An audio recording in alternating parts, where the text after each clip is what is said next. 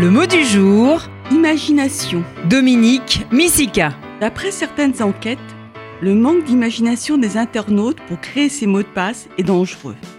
La grande vedette des mots de passe est le 1, 2, 3, 4. Vient ensuite le quadruple 0, suivi d'une séquence de touches alignées verticalement 2, 5, 8, 0. La majorité des mots de passe ne résisteraient pas plus de quelques secondes à l'assaut d'un logiciel pirate gratuit sur Internet. C'est d'autant plus inquiétant que ces mots de passe donnent aujourd'hui accès à une foule de services. Boîte email, compte bancaire en ligne, documents professionnels. Que faire?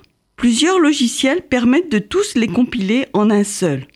Encore, faut-il se souvenir du mot de passe principal qui donne accès à tous les autres.